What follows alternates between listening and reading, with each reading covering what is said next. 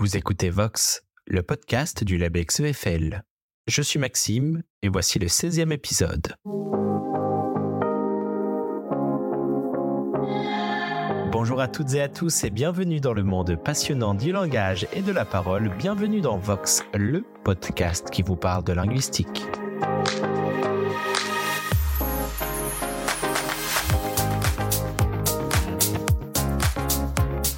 Nous l'avons déjà évoqué longuement par le passé dans Vox. La voix est un formidable instrument de communication qui s'apparente presque à un super pouvoir, tant les possibilités de création et d'exploration sont nombreuses. Aujourd'hui, je vous propose de plonger dans un sujet qui rappelle automatiquement les séries policières américaines, l'analyse de voix appliquée à la criminalistique. Derrière ce thème attrayant se cache en réalité un travail méticuleux et complexe de consolidation scientifique de l'analyse vocale et une réflexion plus profonde sur le lien entre voix, personnalité et identité. Plongeons sans plus attendre dans le monde surprenant de la criminalistique vocale. Vox Crime, c'est le programme de Vox, épisode 16. Notre invité du jour est donc Emmanuel Ferragne, professeur de phonétique à l'université Paris-Cité, spécialiste de l'anglais et membre individuel du LabEx EFL. Bonjour Emmanuel. Bonjour Maxime. Il est d'usage de commencer une discussion par quelques présentations. Pouvez-vous donc, s'il vous plaît, nous résumer votre parcours et nous expliquer votre domaine de recherche et d'enseignement? Eh bien oui, alors moi j'ai commencé euh, par une école de traduction après le bac, euh, qui s'appelait, qui s'appelle toujours d'ailleurs l'Estrie à l'université catholique de Lyon, et c'était une école de traduction avec un programme qui était très chargé puisqu'on on faisait de l'anglais, de l'allemand, de l'italien pour ma part, et on avait combiné le, le, cursus LLCE, littérature, etc., et le cursus langues appliquées. Donc ça faisait vraiment, c'était très dense euh, comme formation. Euh, et donc la première année, j'ai passé huit mois en Angleterre où j'ai fait des petits boulots et j'ai perfectionné mon anglais. Euh, voilà, donc cette école de traduction. Et au bout de trois ans, parce que l'école durait quatre ou cinq ans, je me souviens plus exactement. Au bout de trois ans, je me suis dit, est-ce que être traducteur en entreprise, c'est vraiment ce que tu veux faire? Ou alors interprète on, faisait hein, de, de, l'interprétation, de l'interprétariat, je ne sais plus comment il faut dire aujourd'hui, euh, en cours. Donc, c'est-à-dire, vous aviez la traduction simultanée, quoi. Vous aviez le casque sur les oreilles et on traduisait des, euh, discours. À l'époque, il me semble que c'était Bill Clinton ou euh, ou de l'allemand vers le français, ou de l'italien vers le français. Et moi, je trouvais ça horriblement stressant. Et je me suis dit, non, non, c'est pas, c'est pas un job pour moi.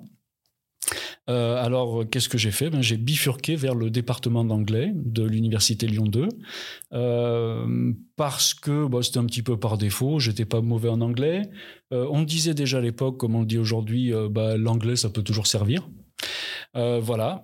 donc, bah, une fois à Lyon 2 bah, c'est le cursus LLCER, donc euh, littérature, civilisation, linguistique. Alors la civilisation, c'était OK, moi j'aime bien ça, l'histoire, etc. La littérature, par contre, j'étais un peu fâché avec parce que à l'époque, et peut-être encore aujourd'hui, euh, ils avaient une approche psychanalytique de la littérature. Donc c'est-à-dire que moi j'avais l'impression, en tout cas, qu'on pouvait faire dire à un texte tout et n'importe quoi. Et euh, pour moi, c'était pas très scientifique, tout ça. C'était un peu euh, euh, ça m'a un peu hum, dégoûté des du côté un peu science molle des humanités. Je me suis dit non, je veux pas ça. Euh, par contre, il y avait la linguistique et ça, ça a été la révélation. La linguistique, c'était scientifique, c'était carré. Euh, ça m'a plu tout de suite. Et pour vous dire, mon premier amour, c'était la linguistique historique, parce que la linguistique historique, ça combine, enfin ça combinait et ça combine toujours mon intérêt pour les langues, super, avec mon intérêt pour les choses anciennes. Moi, je suis passionné de, euh, de vieilles pierres, de châteaux, euh, enfin, de, vieux châteaux, euh, de forteresses médiévales. J'aime bien, je suis passionné de généalogie, j'en fais toujours. Voilà, toutes ces choses-là, l'archéologie également. Donc, combiner mon intérêt pour les choses anciennes avec la linguistique, il y avait la linguistique historique, je trouvais ça super. Ça, c'était mon premier amour. Et mon deuxième coup de foudre, ça a été la phonétique acoustique, euh, parce que euh, ben, on avait, euh, il y avait une option phonétique en anglais. On nous avait conseillé un livre et je tombe sur la phonétique acoustique. Phonétique acoustique, donc description des sons de la parole avec des méthodes scientifiques. super. Et en plus, il faut savoir que moi, j'étais, j'ai passé mon adolescence à jouer de la guitare dans les groupes de rock ou de la batterie ou à chanter. J'étais d'ailleurs, je chantais d'ailleurs aussi la, dans la chorale de l'Institut de musique sacrée à Lyon. Donc j'étais voilà à fond dans la musique. On me dit, enfin on me dit, je devine que je vais pouvoir combiner euh, ma passion, qui est le son, la musique, avec euh, ma profession. Voilà, j'ai dit bingo, la phonétique acoustique, c'est pour moi. Euh, donc ça, c'est une, des premières choses qui m'a, comment dire, qui m'a euh, conduit vers la phonétique. Il y avait aussi le fait que euh, très tôt, j'ai été conscient de la fonction sociale du langage. Parce que voilà, ma phonétique à moi, c'est une phonétique qui garde toujours en trame de fond une dimension sociale. Hein. Et j'ai été conscient très tôt de, cette dimension sociale parce que bon, je veux pas faire euh, pleurer dans les chaumières, mais je, vais je viens d'un milieu rural très pauvre et euh, ben voilà, je me suis, j'ai eu l'occasion de m'apercevoir rapidement que ça passait aussi par le langage. La mobilité sociale euh, passe par le langage. et autre point, dans mon, dans mon enfance, il y avait mon grand-père qui était locuteur natif d'occitan. Donc voilà, j'ai été bercé par des sonorités euh, euh, différentes d'une autre langue en fait. Euh, et voilà, la phonétique acoustique, ça rassemblait tout ça d'un coup. Hein. ça m'a plu.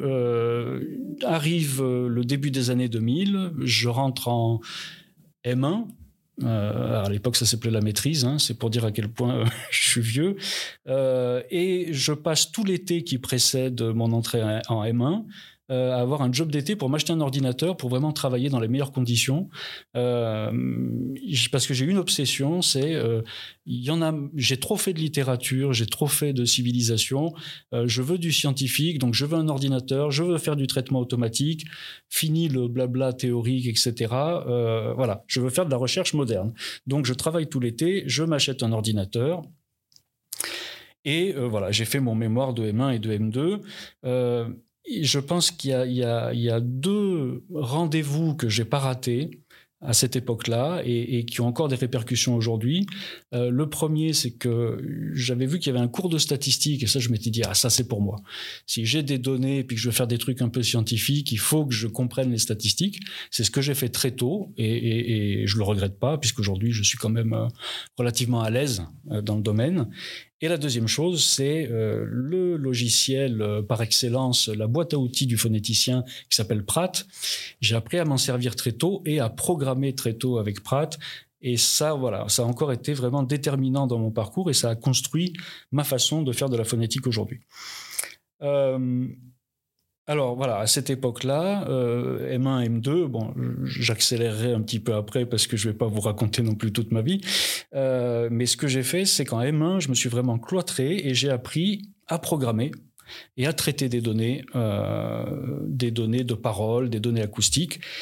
Et d'ailleurs, pour l'anecdote, alors j'étais aujourd'hui maintenant, c'est la fierté est passée, mais j'étais très fier parce qu'à l'époque, euh, il y a quelqu'un qui était chercheur au CNRS qui m'avait dit, qui m'avait demandé d'écrire un, script, un, programme avec Pratt. Euh, donc voilà, j'étais là, moi, à écrire un programme pour un chercheur CNRS. Vous vous rendez compte, quelqu'un qui euh, qui sort de licence et qui, pour moi, le CNRS c'était le Graal, quoi. voilà, première chose. autre chose, je me souviens pendant ma thèse, j'ai donné des j'ai appris, j'étais en, comment dire en visite à l'université de Cambridge, euh, en, au laboratoire de phonétique, et je leur ai appris à écrire des programmes avec Pratt je me disais euh, que, enfin, quel parcours quoi, de, venir de ma petite campagne euh, et me retrouver à, à apprendre aux grands professeurs de, de Cambridge à, à coder, euh, à, faire des programmes informatiques avec le logiciel Pratt. Euh, à l'époque, j'étais très fier. Bon, là, maintenant, ça s'est ça s'est estompé, mais c'est vrai que quand on démarre, euh, évidemment, on a un peu des étoiles plein les yeux. Euh, voilà, et donc bon, bah, j'ai fait mon M1 euh, sur le sur le euh, l'acoustique, la phonétique acoustique des voyelles euh, des étudiants qui passaient l'agrégation d'anglais à cette époque-là. Donc j'avais enregistré, bah, comme on fait en phonétique, des, des listes de mots et j'avais représenté les voyelles dans le triangle vocalique qu'on connaît, voilà. Et en M2, j'avais fait un mémoire sur l'accent de mots Donc j'avais mesuré les paramètres, l'intensité, la F0, etc., euh, pour voir comment ça variait dans des mots qui comprenaient beaucoup de syllabes. Euh, voilà. Euh, et alors moi, ce qui me... J'aime bien en parler de temps en temps. Ce qui me frappe pas mal, c'est à quel point l'encadrement de mémoire et le... Comment dire la manière de faire des mémoires, ça s'est professionnalisé en fait en, 20, ans, 25 ans. Euh, à l'époque, euh, vous voyez votre directeur le premier jour. Euh, vous voulez travailler sur quoi? Ah ben moi je veux travailler sur l'accent de mots. Ok, très bien. Et on revoyait son directeur le jour de la soutenance, neuf mois plus tard. et c'est vrai que je constate aujourd'hui que le ça a drôlement changé puisque, en tout cas, dans ma manière d'encadrer et dans la manière de nombreux collègues autour de moi, euh, on a des euh, sessions régulières où on, euh, supervise les étudiants. Donc il y, a quand même une certaine professionnalisation. Ça, c'est quelque chose qui me marque énormément par rapport à l'époque où j'étais où étudiant. Alors bon, ben ensuite, je vais passer rapidement parce que la, suite, ben, j'ai obtenu un, contrat doctoral pour travailler sur les dialectes de l'anglais. J'étais en département d'anglais, il fallait travailler sur l'anglais. Bon, logique. Et donc, je commence ma thèse euh, à Lyon, au laboratoire dynamique du langage. Euh, voilà, euh, laboratoire que j'ai fréquenté assidûment pendant des années. et c'est vrai que comme je dis souvent, on apprend à faire de la recherche, on apprend aussi la dimension sociale, là encore, de la recherche, être avec des gens, euh, les horaires de bureau, euh, euh, l'ambiance, parfois bonne, parfois mauvaise, etc., etc. Ça fait partie de la recherche. J'encourage toujours les étudiants à venir, quand ils ont la possibilité d'avoir une salle des doctorants, à venir le plus possible, tous les jours s'il le faut, parce que la recherche, c'est voilà, c'est une entreprise sociale aussi. Euh, dans les autres choses euh, que j'ai faites avant d'être recruté, j'ai passé six mois à l'université de Cambridge. Et puis j'ai voilà, j'ai soutenu ma thèse en 2008. J'ai été recruté maître de conférence euh, en 2009 à ce qui s'appelait encore l'université Paris Diderot. Et euh, particularité que euh, certains auront peut-être oublié, mais à l'époque, l'UFR d'études anglophones, euh, c'était c'était pas dans ces bâtiments, puisque là où nous sommes aujourd'hui, au bâtiment en lame de gouge, ça n'existait pas. Euh, on était euh, rue Charles V, dans un hôtel particulier, et donc on disait d'ailleurs à Charles V. Je suis à Charles V, je vais à Charles V. C'était un peu une communauté à part. Il y avait un, léger aspect euh, identitaire. voilà, on était à Charles V. On n'était même pas à l'UFR d'études anglophones, je me souviens. Et puis bon, ça s'est perdu. Ça fait, ça fait quand même dix ans qu'on est dans le, dans le bâtiment actuel, donc l'habitude s'est un peu perdue. Voilà, mais on était un peu à part. Euh, et donc, quand je suis arrivé à, Charles V, je me souviens que c'était compliqué parce que je ne sais pas si vous imaginez, mais moi, je venais d'un laboratoire CNRS où il y avait des moyens. Euh, donc, les, étudiants, moi, j'avais euh, un bureau que je partageais avec une autre personne. Etc. J'avais un ordinateur qui avait été mis à ma disposition par le laboratoire, etc., etc. Et j'arrive, je suis recruté à l'UFR d'études anglophones, et là, euh, on se retrouve, c'est pour l'anecdote, hein, mais je trouve que ça, comment dire, ça, ça en dit long sur le reste. On se retrouve avec un ordinateur pour deux. Oh, ça m'a interpellé tout de suite. Je me suis dit oh là là, mais j'ai pas, j'ai pas, euh, j'ai pas spécialement envie de rester là, moi. Euh, un ordinateur pour deux. bon, le, comment dire, le, le, type de recherche aussi qu'on faisait dans les dans les départements d'anglais ah, c'était, enfin, pardon, en, tout cas en, phonétique. Euh, c'était, euh, comment dire, très influencé par le fait ben, qu'il fallait former les étudiants à devenir euh, des enseignants. Donc, c'était axé sur la didactique de la prononciation de l'anglais, sur la prononciation de l'anglais, et pas spécialement la recherche en phonétique comme on l'entend sur le sens au sens international. Alors, j'avais j'avais un petit peu le, comment dire, le choix. C'était soit je faisais tout pour partir de là, euh, soit j'essayais euh, d'apporter euh, une nouvelle, un certain dynamisme en fait. et c'est un petit peu ce qui s'est passé. Alors je suis pas le seul, le seul artisan de tout ça. mais c'est un petit peu ce qui s'est passé au fur et à mesure, au fur et à mesure de l'obtention des projets, etc. On est quand même, on a quand même shifté en termes de façon de faire de la phonétique à l'UFR d'études anglophones euh, ici. Euh, donc voilà, et puis bon, ben, rapidement, j'ai pu me mettre aussi à la recherche d'emblée parce que j'ai très rapidement obtenu des projets financés. J'ai eu une ANR dès le début, j'ai été membre de l'Institut universitaire de France en 2012. Voilà. Et euh, euh, alors, je suis passé professeur que très récemment parce qu'en fait, j'ai, je sais pas, a posteriori, j'ai l'impression que j'ai peut-être privilégié mon enthousiasme euh, et ma curiosité plutôt que ma carrière. C'est-à-dire que j'étais, donc j'ai été nommé maître de conférence en 2009. J'avais déjà des bonnes publications, j'aurais pu passer mon HDR rapidement, je l'ai pas fait. J'ai, je suis parti dans différents projets. J'ai passé mon HDR, mon habilitation à diriger les recherches, donc pour devenir professeur en 2021. Euh, et je ne suis devenu professeur que, euh, que récemment finalement.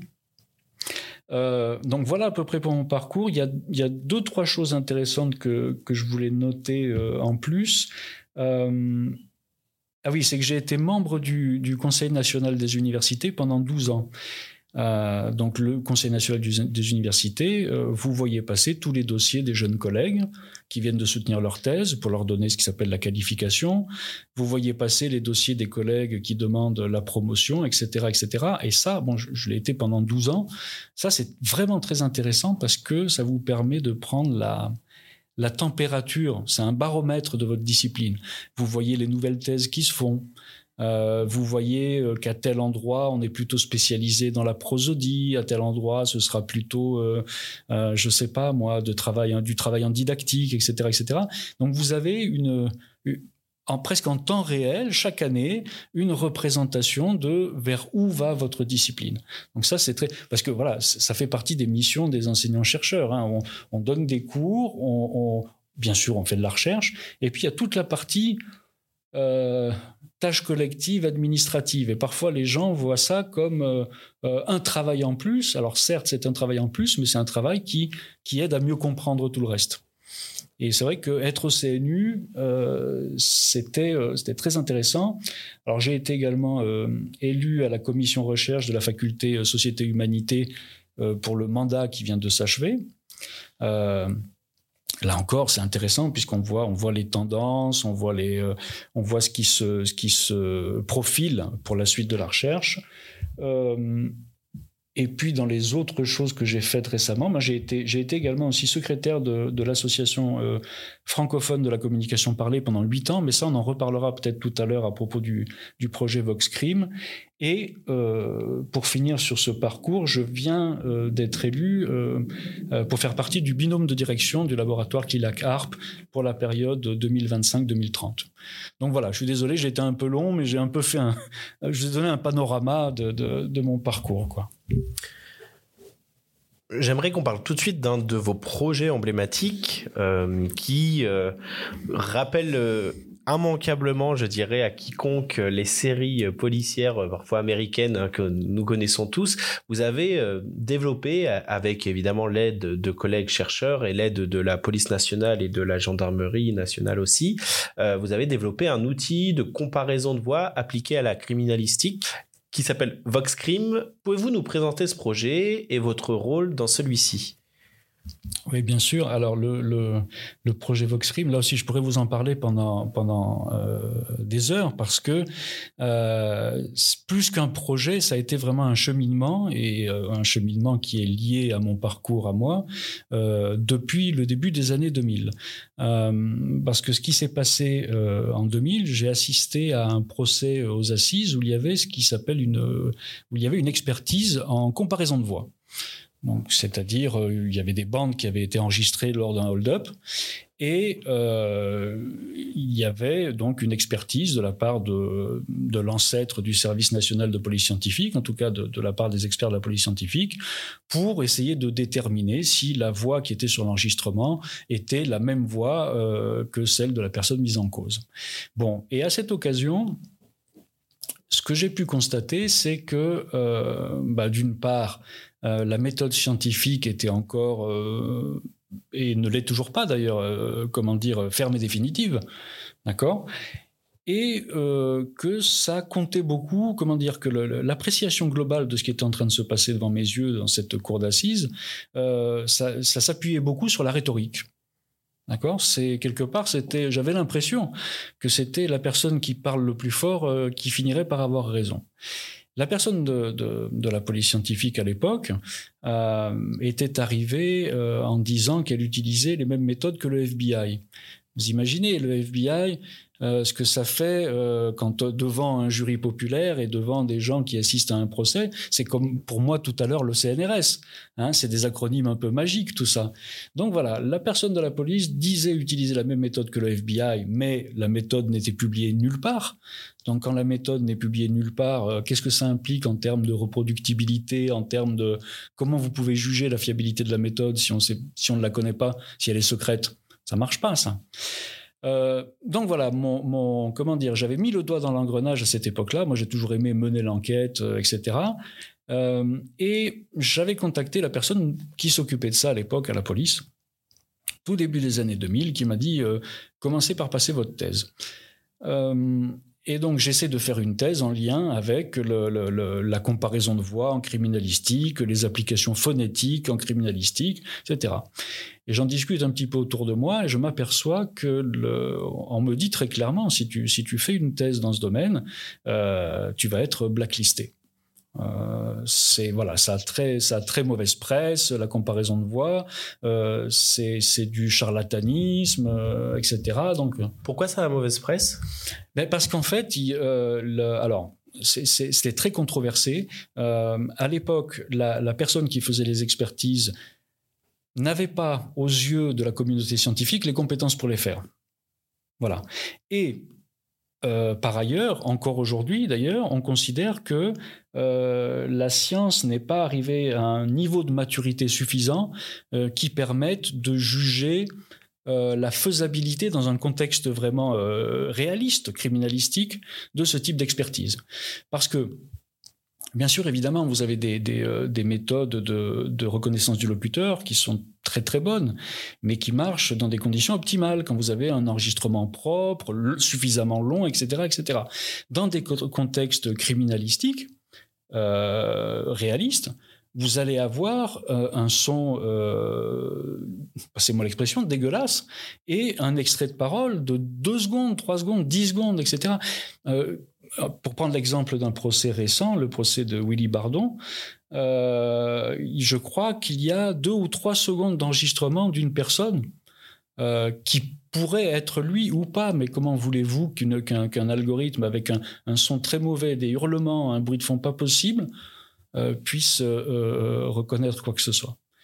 Donc, euh, depuis euh, la communauté scientifique, depuis les années 90 jusqu'à aujourd'hui, en fait, a euh, comment dire a écrit une motion disant que euh, il ne fallait pas procéder à ce type d'expertise que la science à ce niveau-là n'était pas fiable euh, donc à partir de là euh, les, gens de la communauté scientifique ne font pas d'expertise euh, et c'est alors si vous voulez comment ça marche c'est en lien avec ce que j'étais en train de vous dire. Comment est-ce que ça marche? On a quelques collègues qui interviennent dans les tribunaux juste pour témoigner et pour dire ça ne marche pas, il ne faut pas en faire. Voilà. En face de ça, vous avez un besoin euh, de la société euh, qui dit ben on a un enregistrement euh, voilà et on a un autre enregistrement d'une personne qu'on a en garde à vue est-ce que c'est la même voix ou pas? Donc il y a quand même un besoin. Donc il faut quand même le combler. Et donc pour l'instant les collègues de la section audio du service national de police scientifique font ce type d'expertise.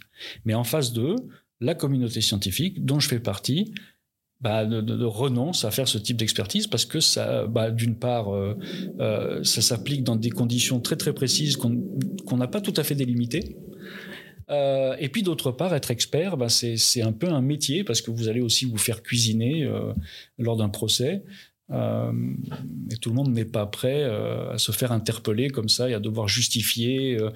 Comment dire Il y a quand même toute un, une dimension subjective et rhétorique que tout le monde n'a pas. Euh, donc voilà, c'est très controversé, mais euh, il y a quand même eu une évolution, et ça je tenais à le, noter justement à travers le projet VoxCrime.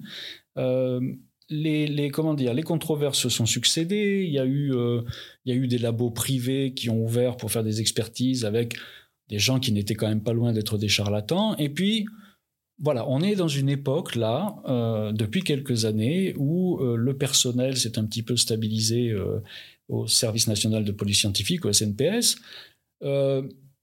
moi, j'ai été élu secrétaire de l'association francophone de la, de la, communication parlée pendant des années. Je me suis beaucoup intéressé à tout ça.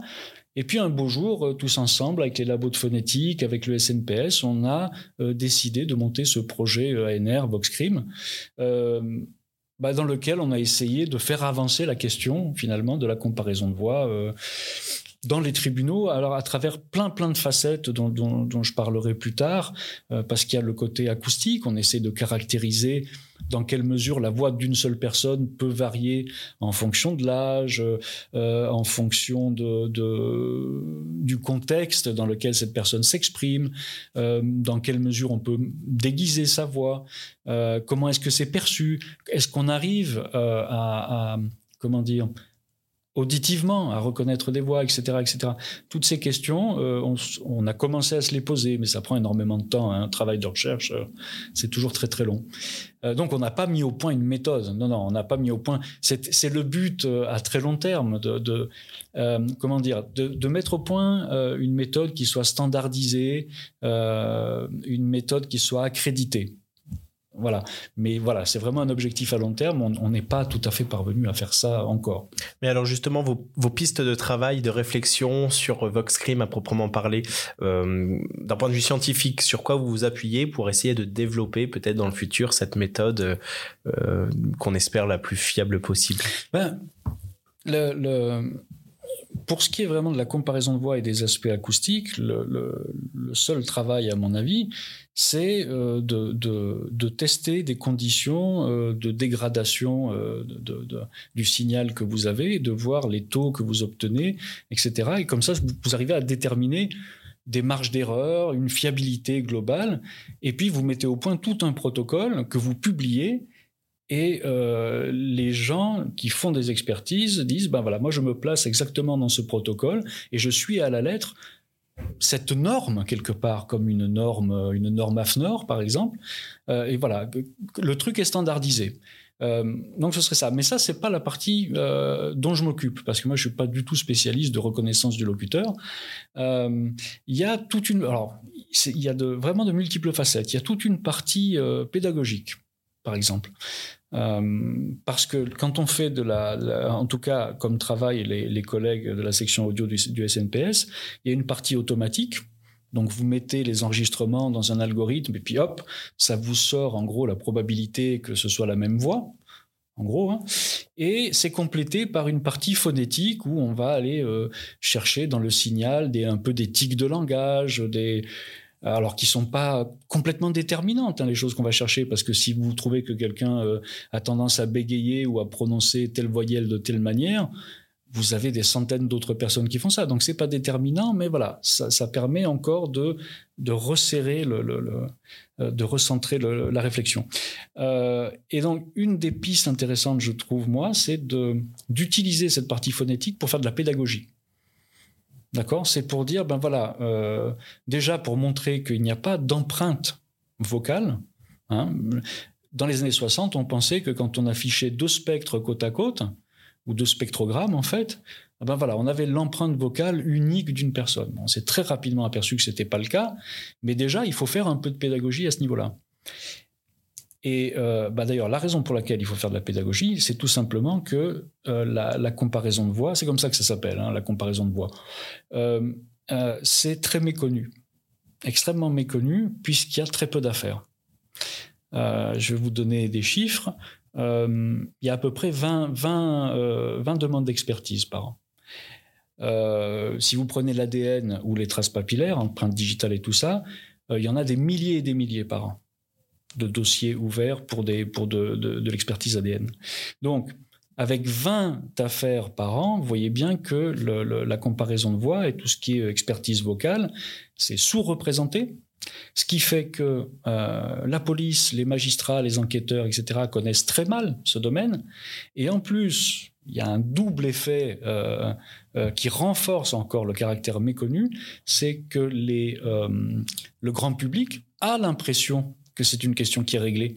Parce que vous-même, j'imagine, vous avez l'impression que vous pouvez à 100%, euh, enfin, avec 100% de chance, reconnaître euh, les personnes que vous connaissez. C'est ce qu'on fait tous les jours. Vous allez confirmer l'identité de, euh, d'un proche à partir de sa voix. On fait ça sans arrêt, donc on se pose même pas la question. Bien sûr que je peux reconnaître quelqu'un à partir de sa voix. Et en fait, non. Vous voyez?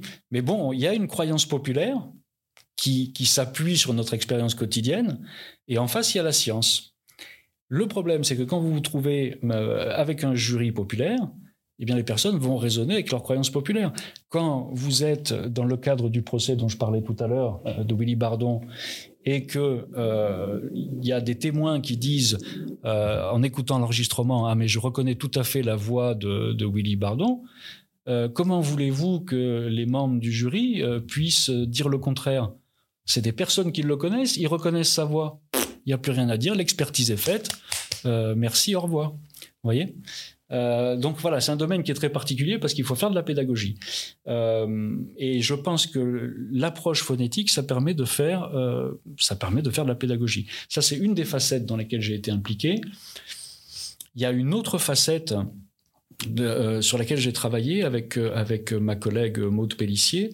on a fait une expérience en électroencéphalographie. On voulait montrer euh, dans quelle mesure les stéréotypes qui étaient liés à l'accent de quelqu'un euh, étaient euh, quasiment automatiques? On ne pouvait pas s'empêcher du moment que quelqu'un commence à parler, d'avoir des anticipations sur ce que cette personne peut dire ou ne peut pas dire en fonction de son accent. Donc, ce qu'on a fait, c'est qu'on a fait une étude avec, d'un côté, alors je, vais, je vais je vais caricaturer, mais bon, on travaille sur les stéréotypes, donc forcément un stéréotype, euh, c'est stéréotypé. Hein.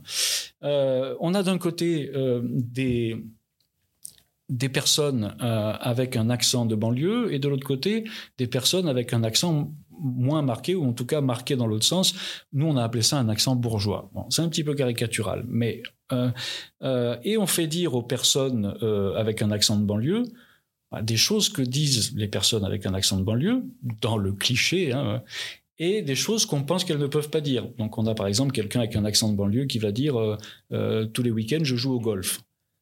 on s'attend pas quand on entend un accent de banlieue à ce que la personne dise ça.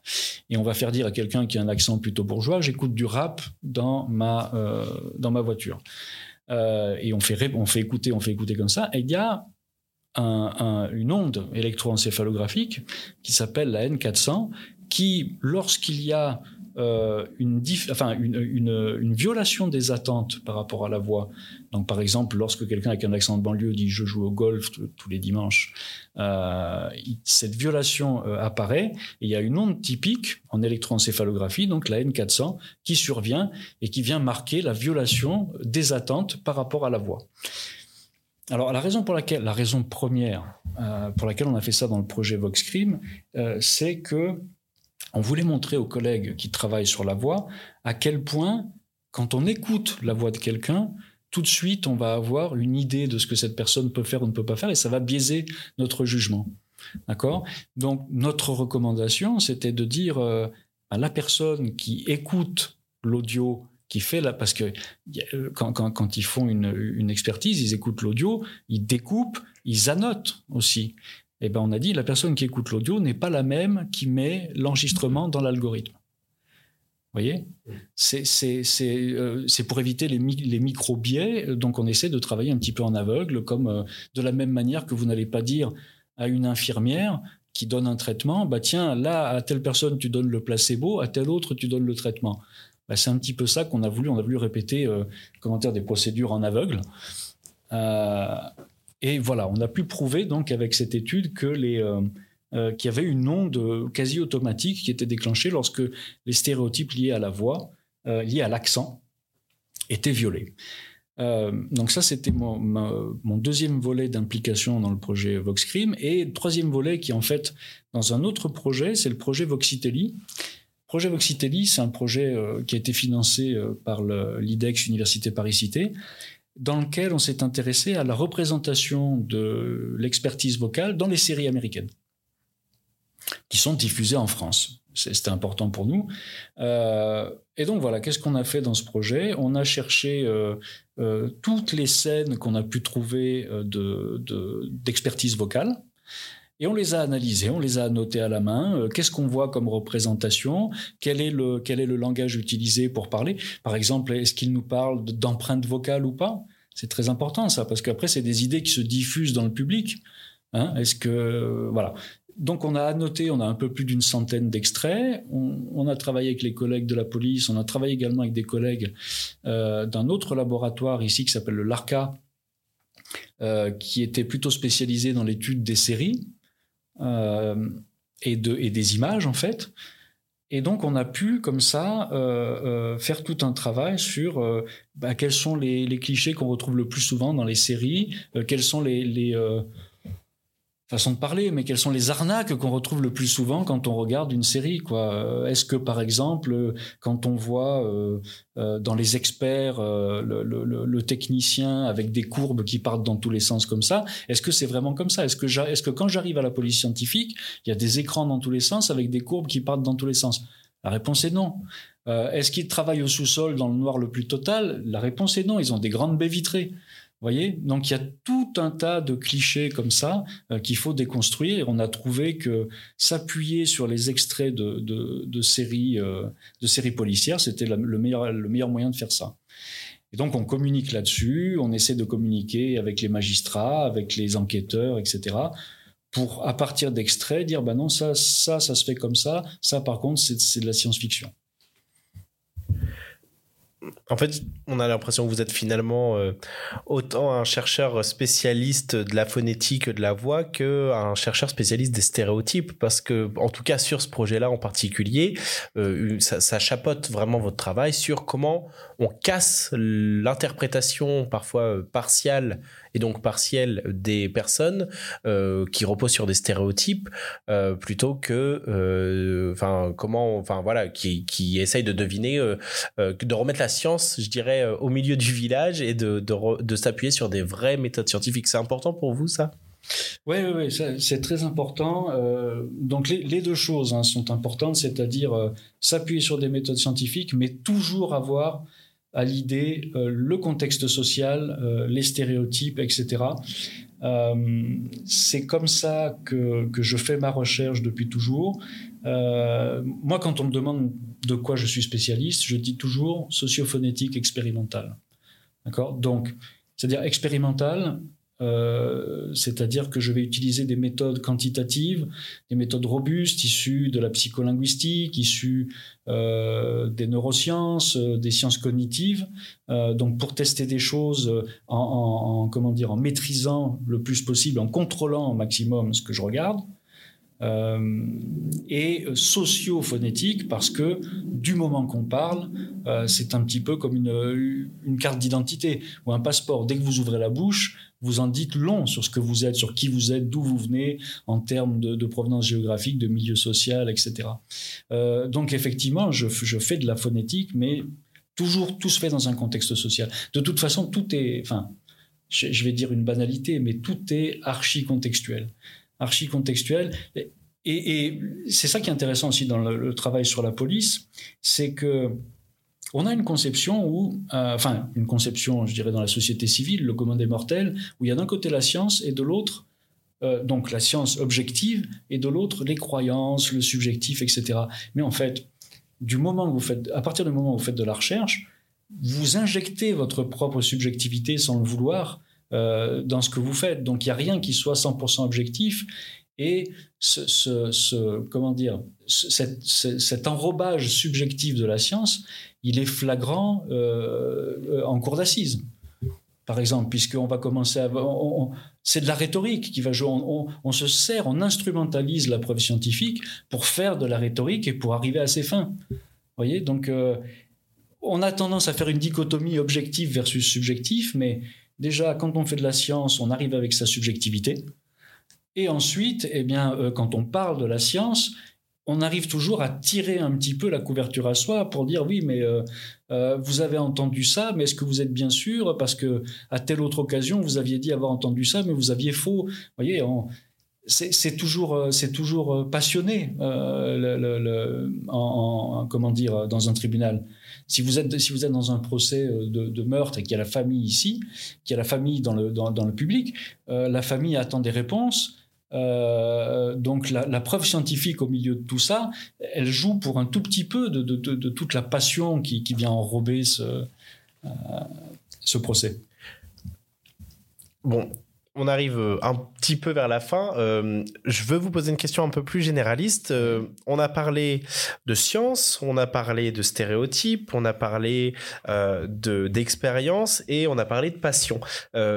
Parmi vos très nombreuses casquettes, on l'a entendu tout à l'heure, vous encadrez aussi euh, beaucoup d'étudiants hein, en tant que, professeur et en tant que responsable de, mémoire. On, peut citer par exemple notamment euh, Alice Léger hein, qui a présenté ses travaux dans une de nos vidéos euh, qu'on retrouve sur la page, sur le site web du LABEX et sur YouTube qui s'intitule La Story de Alice Léger en l'occurrence. Quel est pour vous l'enjeu principal lorsqu'on accompagne des étudiants vis-à-vis des postures qu'on a en fonction des stéréotypes, de la science Comment on articule en fait une envie, je pense passionnelle, à l'âge qu'ont les étudiants, avec les impératifs de réalité et de surtout de rigueur scientifique? Alors, pour commencer, Maxime, moi je vais vous dire que l'encadrement d'étudiants, c'est vraiment ce qui est le plus gratifiant dans mon métier.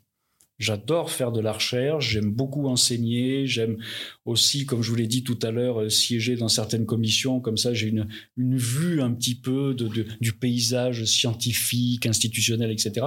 Mais encadrer des étudiants, ça, c'est vraiment génial. Parce que vous prenez quelqu'un et vous voyez petit à petit devant vos yeux cette personne se, se, se réaliser, euh, éclore en quelque sorte, il euh, n'y a, a, rien de plus gratifiant. Bon, alors, par contre, évidemment, comme vous le disiez, les, étudiants arrivent euh, en L3 et puis euh, commencent leur master. Ils ont beaucoup d'idées sur ce qu'est la science, sur ah ben tiens, moi, euh, ah, alors, un, grand classique en linguistique, en phonétique en anglais, c'est ah ben moi, j'adore l'Écosse, alors je veux travailler sur la phonétique en Écosse. Ou alors j'adore les pays celtiques, je veux travailler sur voilà la phonétique en Écosse ou en Irlande. Euh, et il faut pouvoir canaliser un petit peu euh, les étudiants. Moi, j'ai une méthode.